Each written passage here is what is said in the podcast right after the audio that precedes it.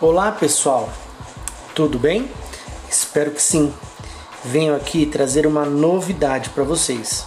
Acredito que poucos conheçam. Vocês conhecem Marcelo Soares, que foi campeão pan-americano em Toronto, no Canadá?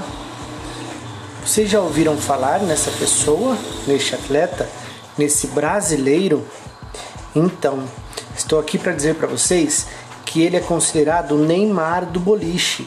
Ele é o atleta que representa o nosso país neste esporte. Vocês sabiam que o boliche esteve a um passo de estar no cronograma olímpico de 2020? Mas tudo bem, não foi agora. Mas 2024 vamos torcer para estarmos inseridos nesse contexto olímpico.